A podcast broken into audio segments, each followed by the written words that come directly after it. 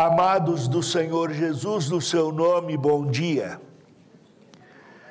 Uma alegria muito grande estar com vocês.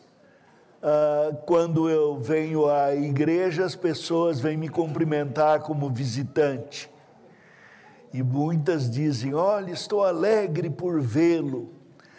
Uh, como disse o poeta caipira, vai lá em casa para uma visitinha, e no verso ou no reverso da vida inteirinha, vocês vão me encontrar uh, uh, orando, não no cateretê. Mas hoje eu quero falar com vocês a respeito de algo que está cutucando meu coração. Tenho descoberto que pessoas podem estar aqui na igreja, ouvindo as mensagens, fazendo algo que não é comum, podendo perguntar no final das mensagens, podendo criticar o pastor, dizer que ele eh, falou muito, falou bobagem, até isso pode. Perguntar sobre o que não entendeu, mas que muitos, depois de muito tempo, não tiveram entendimento espiritual nenhum a respeito do Evangelho. Não tenho muito tempo para falar sobre essas coisas. Aliás, vou ter que sair logo depois da mensagem, porque o motorista que me trouxe precisa regressar imediatamente. Então, estou aqui, como sempre, na dependência de Deus para a explicação da palavra, mas muito mais na dependência de Deus para cumprir isto num tempo, num tempo mínimo necessário.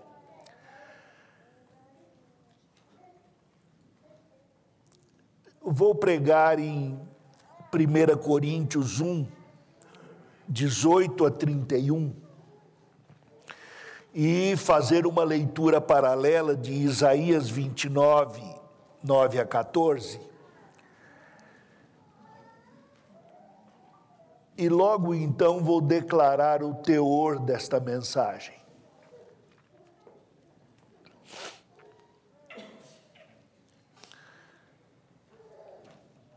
Certamente, é, 1 aos Coríntios 1, 18 a 31. Certamente a palavra da cruz é loucura para os que se perdem, mas para nós que somos salvos, poder de Deus. Pois está escrito: destruirei a sabedoria dos sábios e aniquilarei a inteligência dos instruídos. Onde está o sábio? Onde o escriba? Onde o inquiridor deste século? porventura não tornou Deus louca a sabedoria do mundo? Visto como, na sabedoria de Deus, o mundo não o conheceu por sua própria sabedoria, aprove a Deus salvar os que creem pela loucura da pregação. Pois tanto os judeus pedem sinais, como os gregos buscam sabedoria. Mas nós pregamos a Cristo crucificado, escândalo para os judeus e loucura para os gentios. Mas para os que foram chamados, tanto judeus como gregos, pregamos a Cristo, poder de Deus e sabedoria de Deus. Porque a loucura de Deus é mais sábia do que os homens, e a fraqueza de Deus é mais forte do que os homens. Irmãos, reparai, pois, na vossa vocação, visto que não foram chamados muitos sábios segundo a carne, eh, nem muitos poderosos, nem muitos de nobre nascimento. Pelo contrário, Deus escolheu as coisas loucas do mundo para envergonhar os sábios, e escolheu as coisas fracas do mundo para envergonhar as fortes. E Deus escolheu as coisas humildes do mundo e as desprezadas, e aquelas que não são, para reduzir a nada as que são a fim de que ninguém se vanglorie na presença de Deus. Mas vós sois dele em Cristo Jesus, o qual se nos tornou da parte de Deus sabedoria, justiça e santificação e redenção, para que, como está escrito, aquele que se gloria, glorie-se no Senhor. O texto citado aqui, o de Isaías, destruirei a sabedoria dos sábios, está registrada em Isaías 29, 9 a 14, que eu vou ler. Estatelai-vos e, fica, e ficai estatelados, cegai-vos e permaneceis cegos. Bêbados estão, mas não de vinho. Andam cambaleando, mas não de bebida forte porque o Senhor derramou sobre vós o espírito de profundo sono e fechou vossos olhos, que são os profetas, e vendeu a vossa cabeça, que são os videntes. Toda visão se vos tornou como as palavras de um livro selado, que se dá ao que sabe ler, dizendo: Lê isto, peço-te. E ele responde: Não posso porque não sei ler. O Senhor disse: Visto que este povo se aproxima de mim, e com a sua boca e com os seus lábios me honram, mas o seu coração está longe de mim, e o seu temor para comigo consiste só em mandamentos de homens, que maquinalmente aprendeu, continuarei a fazer esta obra maravilhosa no meio deste povo. Sim, obra maravilhosa e um portento, de maneira que a sabedoria dos seus sábios perecerá e a prudência dos prudentes se esconderá. O que quero dizer aos irmãos é que a compreensão do Evangelho é algo maior do que o que é dito hoje, que é a nossa fé.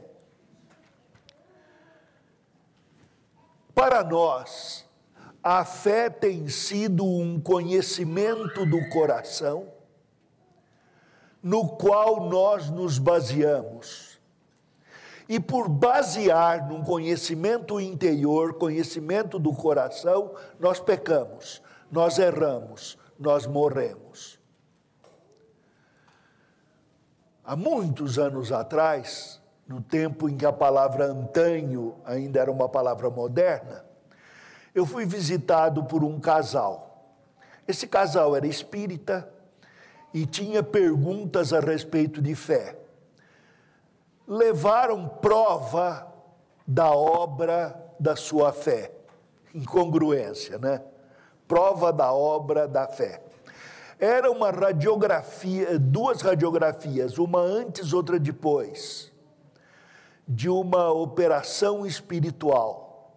O casal levou a filha com um problema no joelho para fazer uma operação num, num mineiro que recebia o espírito de um alemão.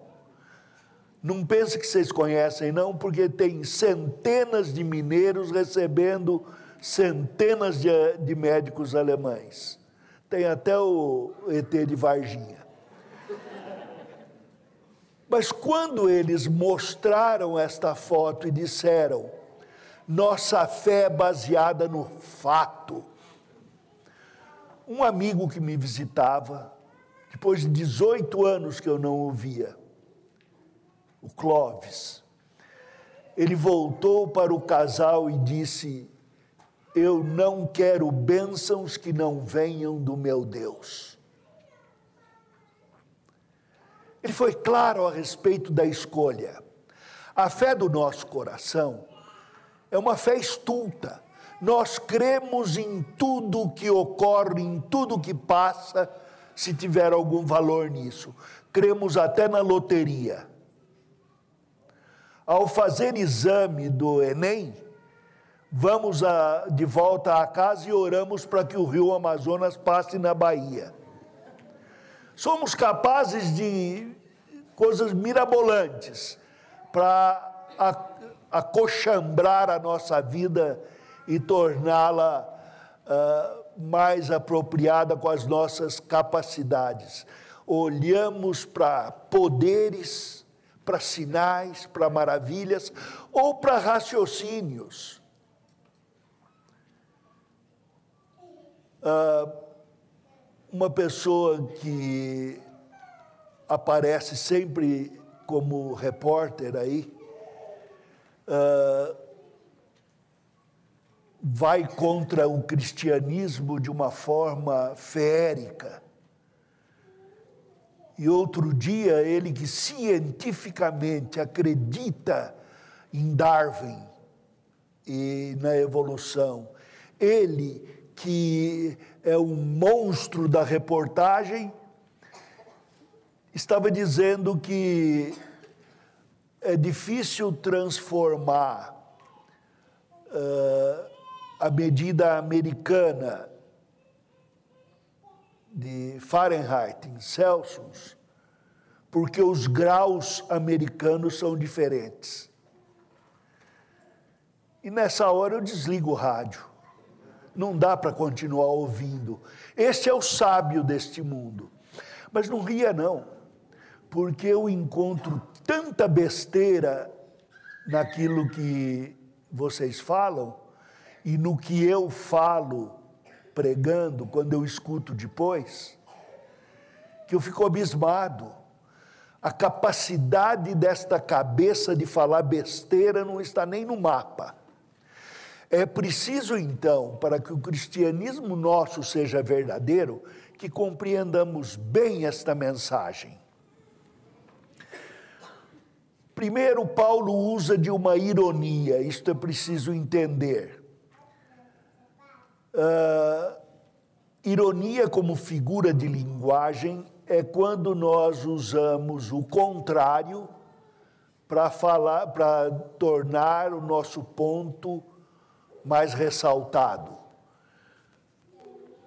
Paulo chama aqui de sabedoria do, de Deus como vista como loucura dos homens. Esse foi o que ele tratou.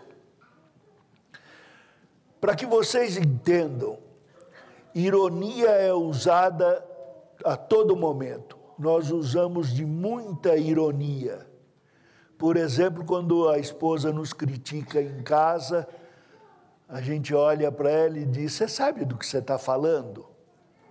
E às vezes ela sabe, e nós é que estamos nos defendendo dos nossos erros. Os professores vão entender. Sabe aquele aluninho que chegou com o cabelinho todo espivetado, sarda no rosto, um sorrisão, levanta a mão 15 vezes durante a aula, e o professor vai conversar com os pais e diz: o pior é que ele parece inteligente. É horrível isso, né? Ah, o garoto encontra uma namorada e o pior é que ela parecia bonita. Dá uma conversada com ela, o pior é que parecia inteligente. Isto é ironia. Uh, o contraste da sabedoria da mensagem da cruz com a sabedoria corrente do mundo é o nosso ponto. Em primeiro lugar, deixe-me fazer um comentário. Eu tenho um livro cujo título é Todo Mundo Pensa, Você Também. E no prefácio, o Davi, eu não sei se sabe, o pastor Davi é meu filho, eu posso chamá-lo assim direto. Só não chamo de Davizinho porque ele cresceu. Mas ele, ele diz: Eu não, não penso como meu pai, que todo mundo pensa. Eu acho que todo mundo não pensa. Então o Davi explica três vezes, eu só explico duas. Mas nesse livro Todo Mundo Pensa, eu defendo que na criação Deus concedeu a, nossos primeiros pais o dom de pensar, o dom de raciocinar. Adão e Eva pensavam. E Deus colocou o mandamento do Éden bem claro na presença deles. Esta é uma árvore cujo respeito mantém um sinal na sua vida. o discernimento do bem e do mal. Este é o conhecimento que vocês precisam ter.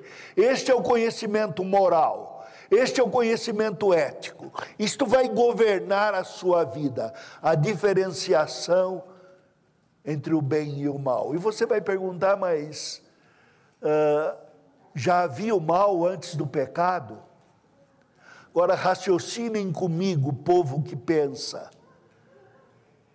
Dependam do Espírito Santo para atender a, a este meu pedido. Pensem comigo. Deus criou o mundo fora de si, porque impossível criar o mundo de Deus dentro de Deus. É impossível conter Deus. Deus é autocontido, portanto, uma criação teria que ser outra. Para criar algo fora do único existente, do autossuficiente Deus, ele teve que criar um mundo por um pouco menor do que Deus. É o que a Bíblia diz, que Deus criou o homem por um pouco menor do que Deus. E é isto. Como criar um mundo do tamanho de Deus. Existe lugar para dois infinitos? Este é um conceito que entra na sua cabeça? É impossível.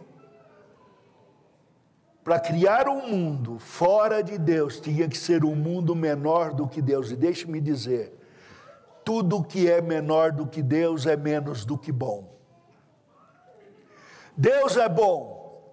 O que é mal é o que não alcança a proporção divina, é o que não atende à completitude de Deus. Mas Deus planejou que o mundo fosse feito segundo os parâmetros da sua imagem, e ao homem criou a sua imagem e semelhança. Como fazer este impossível ser possível? Deus então planejou, antes que o mundo fosse mundo, que o mundo fosse redimido, um mundo criado menor do que Deus, pior do, do que a bondade divina, menos do que bom, Deus planejou trazê-lo a si, a sua estatura. Assim, Deus conseguiu produzir uma pedra impossível de ser carregada e depois carregou a pedra, porque para Deus não há impossíveis. Deus planejou que o filho em quem foram feitas todas as coisas e por quem foram feitas todas as coisas. Deus o Filho encarnasse a nossa humanidade, fosse feito homem, e como homem redimisse a humanidade e a trouxesse a si, e a elevasse a Deus, tornando o homem parte da família de Deus e como disse, eh, diz em 1 Pedro 1,3, 1, 1 a 3, Deus tornou o homem participante de sua própria natureza. Não que o homem virasse Deus, mas o homem passou a ser um ser eh, da família de Deus, refletindo o caráter de Deus, e isto é a sua glória, que o homem reflita este brilho.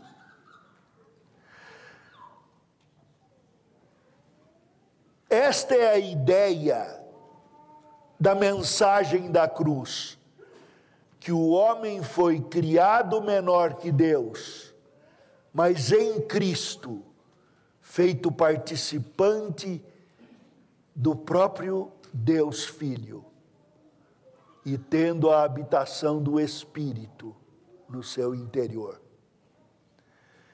Isto que é preciso entender. Isto é que Paulo está discutindo. Ele fala que a mensagem da cruz não é entendida pelo mundo, não é entendida por nós, seres carnais.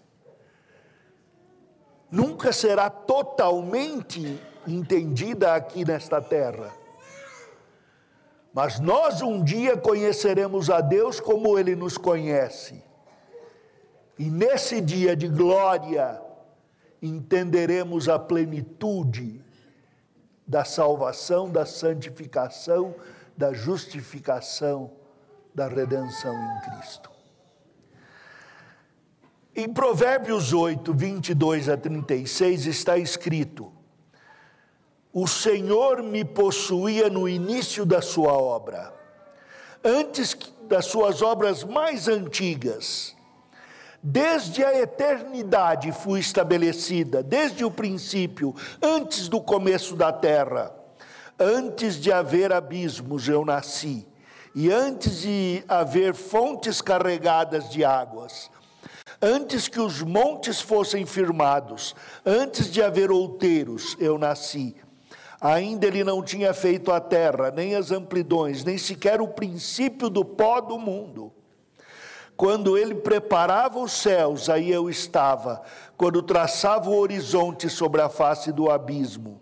Quando firmava as nuvens de cima. Quando estabelecia ah, as, as fontes do abismo. Quando fixava ao mar o seu limite, para que as águas não transpassassem os seus limites. Quando compunha os fundamentos da terra, para que as águas então eu estava com ele e era seu arquiteto. Dia após dia eu era suas delícias, folgando perante ele em todo o tempo, regozijando no seu mundo habitável e achando as minhas delícias com os filhos dos homens. Agora, pois, filhos, ouvi-me, porque felizes serão os que guardarem os meus caminhos. Ouvi o ensino, sede sábios, e não o rejeiteis. Feliz o homem que me dá ouvidos, velando dia a dia as minhas portas, esperando as ombreiras da minha entrada, porque o que me acha, acha a vida e alcança a favor do Senhor. Mas o que peca contra mim violenta a própria alma. Todos os que me aborrecem amam a morte. A sabedoria é uma pessoa e esta pessoa é Cristo. Esta é a declaração. Por isso, Paulo vai também dizer que Cristo é sabedoria e Cristo é poder. Ele é nossa sabedoria e é a sabedoria revelada. Quem ama a sabedoria, ama a vida. Mas quem a despreza, ama a morte. Eu espero não cair da graça agora, da graça de vocês, mas eu assisto filme. E estava vendo uma série sobre um pastor, eh, sobre uma família de tradição de pastores na Dinamarca. Em primeiro, são liberais, completamente. O herói eh, não era o, o reformador da igreja da Dinamarca, eh, eles seguiam a Lutero, seguem, mas era Kierkegaard. E, numa palavra, se querem estudar a filosofia, é, eh, é um fato espiritual em que ninguém precisa crer. Esta é a religião. E ele desenvolve ali toda uma problemática associada ao espiritismo, associada a, a sobre, coisas sobrenaturais. E a cabeça da gente vem, mas o que, que tem uma coisa a ver com outra? Pois deixe-me dizer. O liberalismo, o modernismo, o, a, religião que não acredita na, na Escritura, não acredita nos fatos históricos, nem de Gênesis, nem de Jesus, uh, morte, ressurreição, morte ainda assim, mas ressurreição não. Uh, tudo isso abandona a crença na Escritura e acredita no subjetivismo, acredita no que o coração crê, a minha verdade pessoal. Da mesma forma como o Espiritismo faz. E eu tive o desprazer nesta semana de verificar como isto é real na vida dos nossos queridos.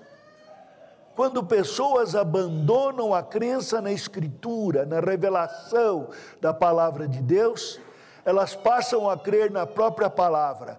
E como não existem respostas para os dramas existenciais, elas escolhem uh, o, o absurdo da crença no sobrenatural, comunicação com os mortos, reencarnação e tudo que se reveste.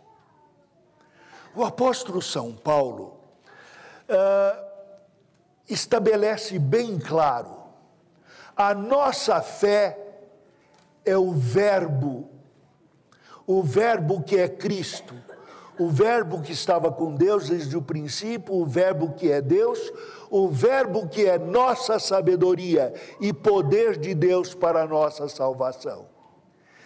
E este Verbo, já planejado desde a, uh, de o Éden, ou antes do Éden, hoje ainda é a nossa verdade e nossa sabedoria Ainda hoje, o Senhor Jesus Cristo é o mesmo, e o mesmo para a nossa salvação. Ele estava no mundo, o mundo foi feito por intermédio dele, sem ele nada se fez. Mas como eu vou saber disso? Como eu vou saber a verdade? Eu vou crer no que eu penso? Quando eu estou sem dinheiro, eu penso em jogar na loteria. Afinal de contas, não é fazer a fezinha? Quando eu estou doente, eu penso em curar. Coitado do apóstolo São Paulo que não tinha fé. Pediu três vezes a Deus que o curasse, e três vezes Deus falou: Não, minha graça te basta. Como se graça, graça bastasse para consolar na doença, né? Quando a dor dói, é, é horrível, dá vontade da gente vender a vida por uma fezinha. Será que vocês não têm ninguém aí que possa dobrar o desígnio de Deus e me curar? Na cidade de Brasília havia uma senhora que estava doente, Elizabeth tinha uh, estado muito mal, E ela me telefonou e disse: Pastor, o senhor, por que, que não leva para Fulano de Tal orar? Eu disse: Irmã, já oraram pela Beth e pela senhora, mas quem orou? Eu falei: O Francisco. Zé Francisco era o zelador da igreja. Eu ia à igreja de manhãzinha e era o primeiro que eu encontrava, o diácono Zé Francisco. E nós orávamos juntos, pelo dia, pela igreja, e ele orou várias vezes. Então não fui só eu que orei. Em casa todos oravam, a igreja, mas o Zé Francisco era a pessoa ressaltada ali para satisfazer o desejo daquela senhora. Ela disse: Não é a mesma coisa, pastor. Aquele pastor, quando ora, até Deus treme. Eu fiquei com medo de cair raio na hora, mas Deus é bondoso. Ah, Deixe-me ir mais depressa. Ela faleceu logo, e Beth está viva até hoje. Não que isso seja demonstração do poder, porque para mim morrer é a suprema maravilha, é a passagem para a presença física do Senhor. Morrer é ir para o céu. Uh, mas o fato dessa crença em que Deus satisfaz o que eu quero, satisfaz as minhas vontades, é idólatra. É preciso entender de outro modo. O que é que nós estamos buscando na nossa redenção? A palavra de Deus é categórica: a vida eterna. A maneira como este mundo vai, Deus prometeu duas coisas. Uma, que o mundo se oporia a nós, que haveria sofrimento. Segundo, que nós teríamos poder do Espírito Santo para ser mais fortes do que a fraqueza do mundo, do que o sofrimento do mundo. Deus prometeu aumentar o poder das minhas costas para carregar o sofrimento. E o que Ele quer saber é se eu estou embaixo ou por cima dos sofrimentos deste mundo. Deus quer me ver crescer e graças a Deus que nunca falhou em conceder força ao fraco para aguentar tudo o que venha por aí. Às vezes ele cura, graças a Deus, não tenho essa esperança, oro sempre, para poder vir na igreja sem andando espigado. Foi-me dito que um dia me veria ainda correndo, eu quero correr Vai lá em casa para correr comigo, às vezes eu posso até ganhar. Mas o que Deus quer me ver é vencer a suprema carreira. Esta é a compreensão. Então pense, todo mundo pensa, mas deve pensar segundo Deus, segundo a Escritura. Se Deus não registrasse a palavra, da sua revelação, se Deus não a escrevesse, se não fosse escrito o Logos, a palavra de Deus, nós não teríamos como concordar nas nossas verdades. Cada um teria a sua. Então, a crença na palavra de Deus como revelação, como fonte de conhecimento, como fonte, como cerne da conduta cristã, é a base da nossa sabedoria. Que o Espírito Santo dinamiza, que o Espírito Santo transforma em poder. Quando eu me vejo numa situação em que vai prevalecer o pecado, o Espírito me faz lembrar a palavra de Deus e ela me para. A palavra de Deus é meu limite. Ele me dá poder para entender o mundo, para entender os homens, pela Sua palavra. Segundo lugar, neste livro Todo Mundo Pensa, tem um capítulo que se chama O Melhorzinho Baba. É um nome bonito, erudito ocorreu assim. Estava em casa, eu tinha uma clínica, uma clínica médica, com um concurso de profissionais da área de psicologia, e uh, eu era o capelão, dono, e recebemos lá muitas pessoas que para uh, tratar de, de problema de uh, adição em drogas. Uma das pessoas que já estava há um ano uh, restaurado e ajudando a gente no serviço, um dia em que ficou tomando conta da clínica, recebeu um telefonema. Alô, aí é da casa dos loucos? E ele não teve dúvida é sim, e aqui o melhorzinho baba. Pois ele tinha razão. babo eu, babo, baba ele, babamos todos. Porque é da nossa condição de carnalidade sermos sábios segundo a carne. E isto a Bíblia chama de estultícia. Essa é a loucura dos homens. Sabedoria é a de Deus, registrada na Escritura. A nossa sabedoria privada, a nossa sabedoria particular é estultícia. E todos nós desenvolvemos estultícia durante toda a nossa vida. Já contei aqui diversas vezes que Daniel, meu filho, uh, quando íamos indo à fazenda, onde uh, iríamos ter a primeira etapa do Ministério de Refúgio, uh, de carro, olhando lá no horizonte, eu vi uma, a chuva caindo e eu disse, filho, lá na montanha está chovendo. Ele botou a mão para fora do carro e disse: Não está.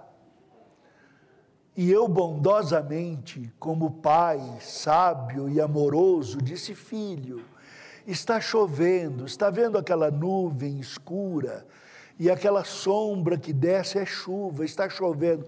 Ele botou a mão para fora e recolheu e disse: Não está chovendo. Aí eu fui ficando estulto também. Como é que meu não é que meu filho não acreditava, não acreditava em mim. Supremo Senhor de toda sabedoria, Senhor das chuvas. E eu disse: Filho, você tem de acreditar no papai, está chovendo lá. Ele disse: Lá a gente vê.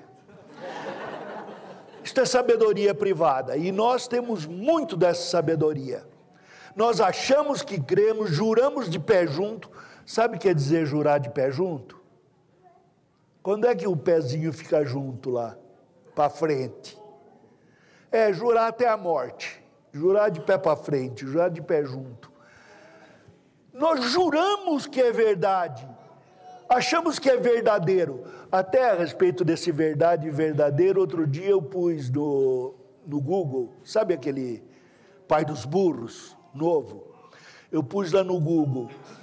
Uh, como saber se tal coisa é verdadeira?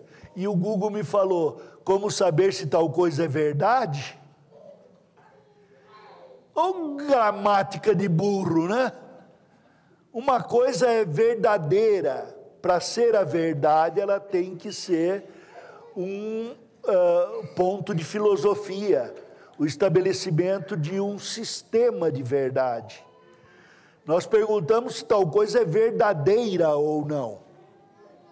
Mas a, a loucura do Google é a loucura de todos nós. Nós não entendemos a salvação, ela não cabe dentro da mente do pecador, ela não pode entender a Deus, aquilo que Deus revela na Sua palavra pelo seu Espírito. Então a Bíblia diz: o mundo não conheceu a verdade de Deus, pela sua própria verdade ou pela sua própria estultícia. Não cabe na mente humana um Deus que salva. Não cabe na mente humana uma salvação que não seja pelas obras, que seja pela obra vicária, obra de outro. Não dá para entender. Não dá para o erudito, sábio, escriba, lá da academia, e não cabe na mente do caipira. Estávamos falando do evangelho para dois funcionários nossos. Um deles era peão de cavalgada e de doma. E o outro era o que trabalhava ali na roça mesmo. Convidamos para ver um filme sobre um cowboy que se converte. Um deles virou e disse: Eu nunca vou abandonar minha mãezinha. E eu pensei que fosse a mamãe dele que estava doente. Não, era lá de Aparecida. Ele não ia abandonar a senhora dele. E ele era o que cria em Saci. Ele andava na roça, fazendo anéisinhos de, eh, de capim para espantar Saci. E é ele que não ia abandonar a mãezinha. Mas roubou do que pôde lá. O outro, mais sábio, virou e disse: Não quero mais ficar aqui, vou para Uberaba. Se eu ficar aqui é capaz de eu me converter. Cara sábio esse, porque se ficasse ia se converter.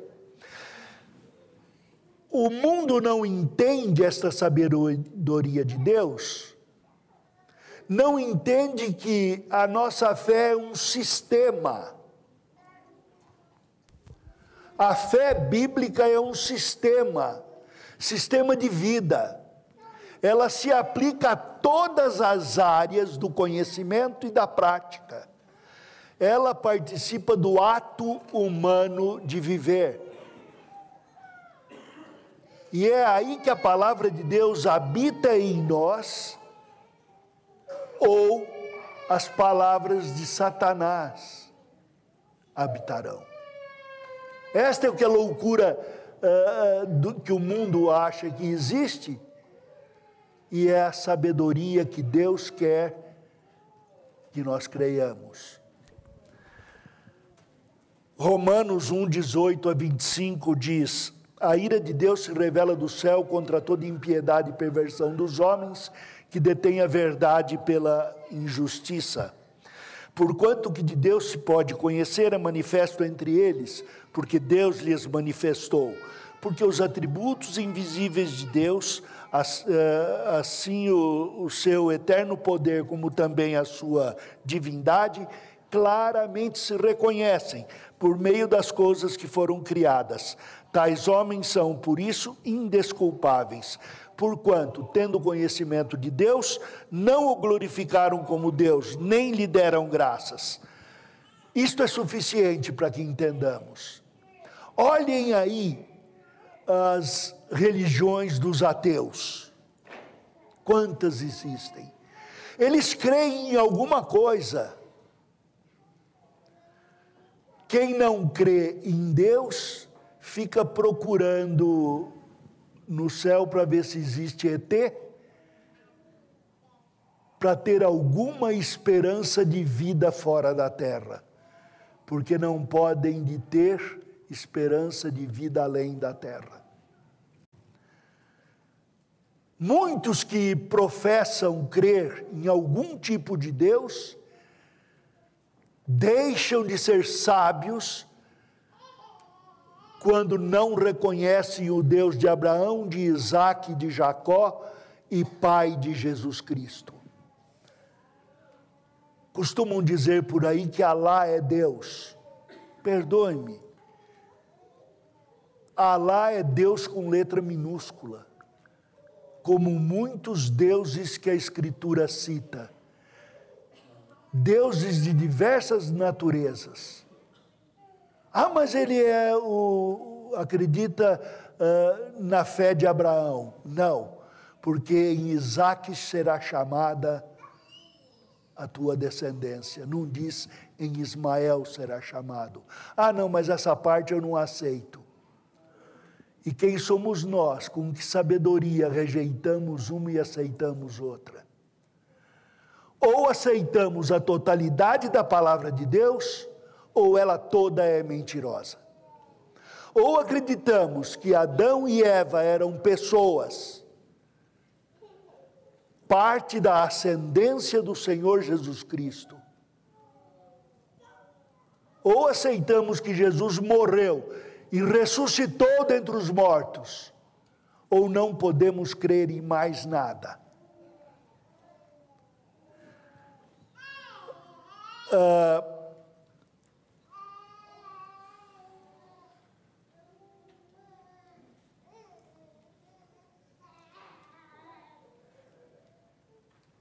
Essa é a dificuldade de mexer aqui.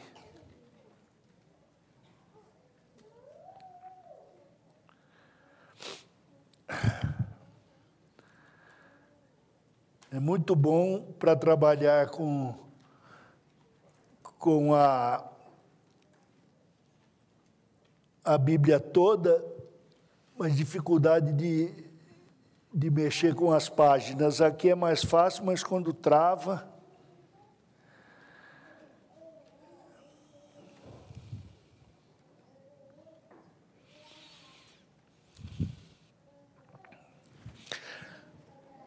Para que vocês considerem a sabedoria de Deus, será preciso que vocês contemplem a estultícia humana. A grandeza da sabedoria de Deus só pode ser conhecida quando você contempla a profundidade da sua estultícia. E para isso é, é necessário humildade. Uma vez um diácono, querendo me ajudar, veio e disse: Pastor, não fala mais que o senhor peca. A gente sabe que o senhor peca, mas a igreja não gosta de ouvir isso. Tem visitantes, se eles souberem que o senhor peca, se eles não. Oh, muito obrigado, era isso que faltava. Se eles não souberem que eu peco e que o Senhor Jesus me salvou, como crerão que o Senhor Jesus os salva do pecado deles?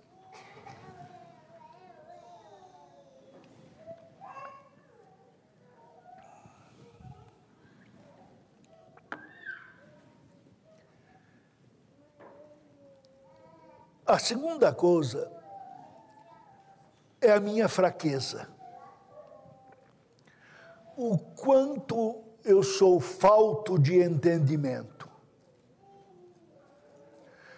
Eu aprendi inglês muito tarde na minha vida, porque na minha burrice, todo mundo que era de esquerda não podia uh, aprender inglês, que era americano ou inglês. Tinha mais a que ser, aprender francês. Mesmo que não soubesse português, tinha que aprender outra língua, latim. Foi o que eu fiz. Mais tarde, eu não gostava de americano, não gostava de inglês. Deus me fez casar com uma americana e eu fui estudar fora. E lá eu tive que me virar com o inglês. Bom, usei uma técnica. Eu comprei todo o curso que eu ia fazer gravado, sentava com o negócio no ouvido e ia copiando, palavra por palavra, para acostumar o ouvido e passar pela memória muscular. Aí eu ia forçando. Acontece que hoje meu inglês é macarrônico. Quando eu falo meu inglês meio rápido, a Beth pergunta: What did you say? E eu vejo que falhei. É, quando eu leio um livro e eu não entendo, é duro. Eu chego no final da página e esqueço o que estava no começo. Isso lembra você alguma coisa? Vou contar o meu segredo. Eu leio de novo. E quando vem alguém para mim e diz que não, leu e não entendeu o meu livro, eu mando ler de novo. Porque o que você está falando não é que você não entende porque eu, eu sou demais. É porque o leitor é de menos. Tem um livro lá que o Davi me deu, uh, ele fez a tese dele baseada naquele autor, eu já li cinco vezes e ainda não entendi. E a Bíblia, que já foram muitas e muitas vezes nesses cinquenta e tantos anos, ainda não entendi. Não importa. Vou continuar lendo, porque o Senhor quer que eu sobrepuje a minha desatenção o meu pecado e aprenda a sabedoria. E quando eu não entender mesmo o que eu leio, eu vou na sua casa e peço para você ler para mim. Os pais deveriam ler para os filhos. Isaías disse que a fé é como um livro selado que eu não sei ler, mas o Espírito ilumina, e aí é que devemos crer. deixar de babar, deixar a nossa loucura, a nossa estultícia. E aqui vem a minha demoestação. Em nome de Jesus, procure trocar o entendimento errado pelo certo. Procure tirar da sua cabeça o pendrive, ou oh, agora eu acertei, o pendrive do pensamento errado e coloque o do pensamento certo. Eu sei, alguém aí, estudante de psicologia, vai dizer, é terapia da realidade. Não, não, tera, terapia da Bíblia. A Bíblia que manda tirar e pôr. O resto aprendeu e para não dizer que é da Bíblia, não fala que foi plágio. Mas toda verdade é revelada por Deus. E os homens apenas se beneficiam da graça de Deus, que revela até ao ímpio parte da sua verdade. Então, muita coisa de sabedoria existe no mundo. Eu não estou dizendo que não existam gênios. Eu leio todas essas pessoas. O que a Bíblia diz é que a falta de gratidão anula a inteligência dos entendidos e perverte a sua vontade. Agora, com a palavra de Deus, eu posso analisar todas as coisas.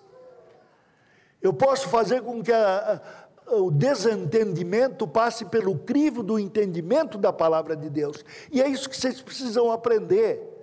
A tirar da sua vida aquilo que não é da palavra de Deus.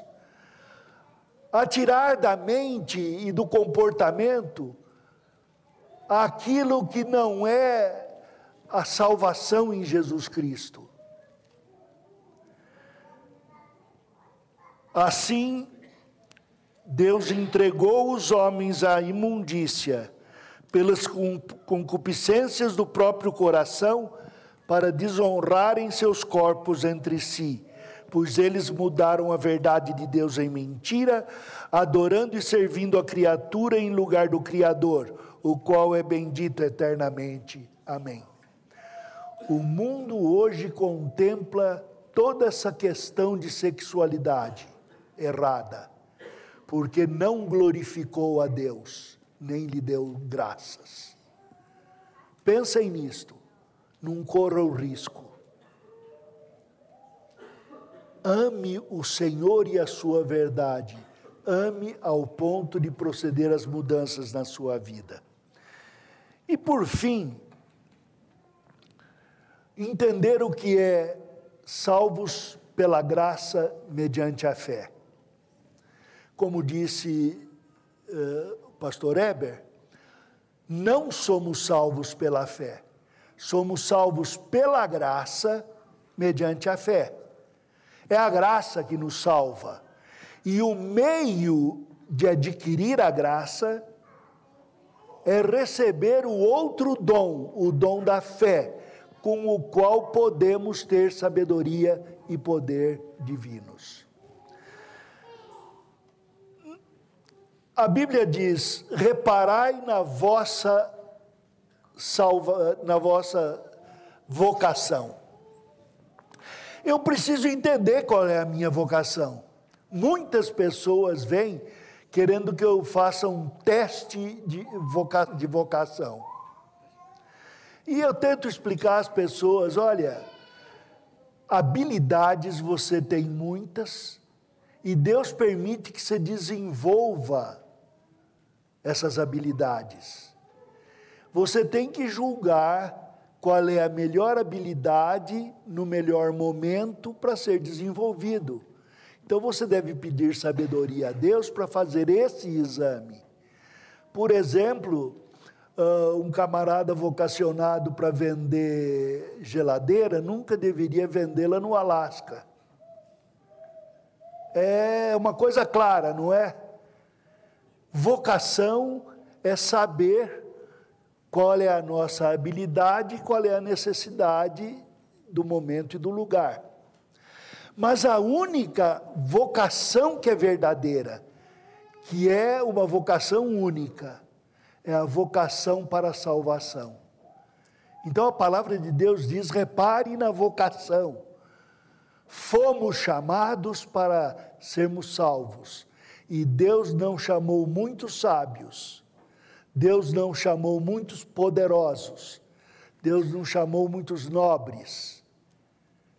Deus chamou a homens necessitados que reconhecem a necessidade da salvação e creem na salvação pregada no Evangelho da cruz do Senhor Jesus Cristo. Somos chamados para participar do chamado de Deus, da vida de Deus e da vida de todos os que creem juntamente conosco. Em Efésios, capítulo 1, versículos 3 a 9, diz: Bendito Deus e Pai de nosso Senhor Jesus Cristo, que nos tem abençoado com toda sorte de bênção espiritual nas regiões celestiais em Cristo, assim como nos escolheu nele, antes da fundação do mundo, para sermos santos e irrepreensíveis perante ele. E em amor nos predestinou para Ele, para a adoção de filhos por meio de Jesus Cristo, segundo o beneplácito da Sua vontade, para louvor da glória de Sua graça, que Ele nos concedeu gratuitamente no amado, no qual temos a redenção pelo Seu sangue, a remissão dos pecados, segundo a riqueza da Sua graça, e que Deus derramou abundantemente sobre nós em toda sabedoria e prudência, desvendando-nos o mistério da Sua vontade, segundo o seu beneplácito que propuser em Cristo. Não é difícil de entender isso. Deus nos deu a salvação em Jesus Cristo, e em Cristo está contida toda sorte de bênção. Eu não preciso de uma segunda. Há um grupo que acha que tem que pedir uma segunda bênção. E isso é desejo do nosso coração, desejo contínuo. Nós gostaríamos de receber um, um, uma salvação que eh, transformasse tudo, que nos deixasse bem, imunes aos problemas ao nosso redor, eh, sempre vitoriosos. Mas isso não é o que Deus quer. Isto não é participar da vocação fomos chamados para sofrer junto com Cristo. Porque neste sofrimento da mensagem da cruz é que descobrimos o verdadeiro amor dele por nós e fazemos crescer o nosso amor pelos outros. Se eu ficar numa torre protegida de todo o pecado, de todo o mundo, eu não estarei aí para amar você, nem você para me amar. Deus nos chamou para essa participação da mensagem da cruz. O Senhor Jesus Cristo trouxe todas essas coisas junto com Ele. Ao recebê-lo, eu firmo um contrato de participar do seu plano, de conhecer a sua boa vontade, de crescer e fazer com que meus irmãos cresçam. Ah, a verdade da sabedoria de Deus, primeiro vai produzir humilhação. Você não consegue, não é verdade? Você não consegue ser crente como deve. Você está querendo uma outra bênção para ver se dá um jeito. Porque até aqui nós não conseguimos. Pois é, Participe comigo do reconhecimento deste fracasso. É isso mesmo. Não há sabedoria em nós. Não tente provar para mim que você é mais sábio do que eu, porque eu sou mais burro. Não tente provar a mim que você tem mais poder, porque eu sou fraco. E olha que eu denuncio por abuso de velho. Se você souber o que é a verdadeira humilhação de não ter sabedoria segundo o mundo e de não ter poder segundo o mundo, você vai descobrir a sabedoria e o poder que vem de Deus, que vem do alto. A sabedoria para entender a vida e entender as pessoas. a sabedoria para dar conselhos, a sabedoria para enfrentar problemas que às vezes parecem insolúveis, irresistíveis, e poder para vencer o que vem por aí. A oração vai adquirir um novo sentido para você. Quando você orar pedindo a Deus por um milagre, mas disser seja feita a tua vontade e não a minha, já foi realizado o maior de todos os milagres. Deus pode atender se ele achar que você tem poder para manejar o que ele der. Porque se ele der e você não tiver o poder espiritual para manejar, você vai causar mais estrago do que qualquer coisa.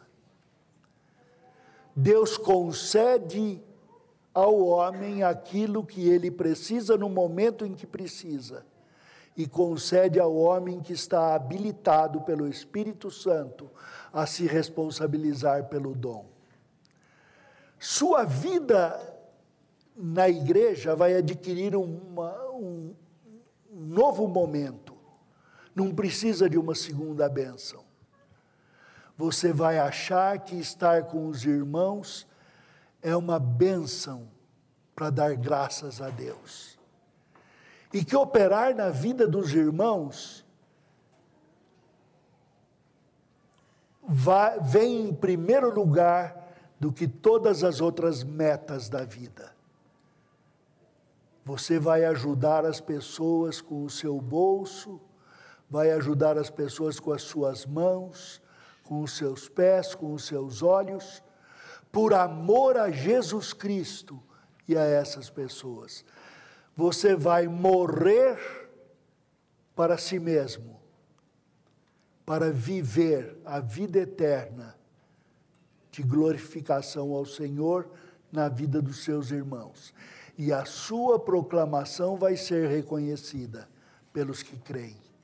O mundo não vai entender, não procure reconhecimento, mas os que hão de se converter saberão de quem ouviram, o que ouviram, e eles se converterão. Não é obrigação sua convertê-los. O Espírito promete isto. Sua obrigação é que a sua proclamação de verbo e de vida sejam coerentes. Que Deus os abençoe.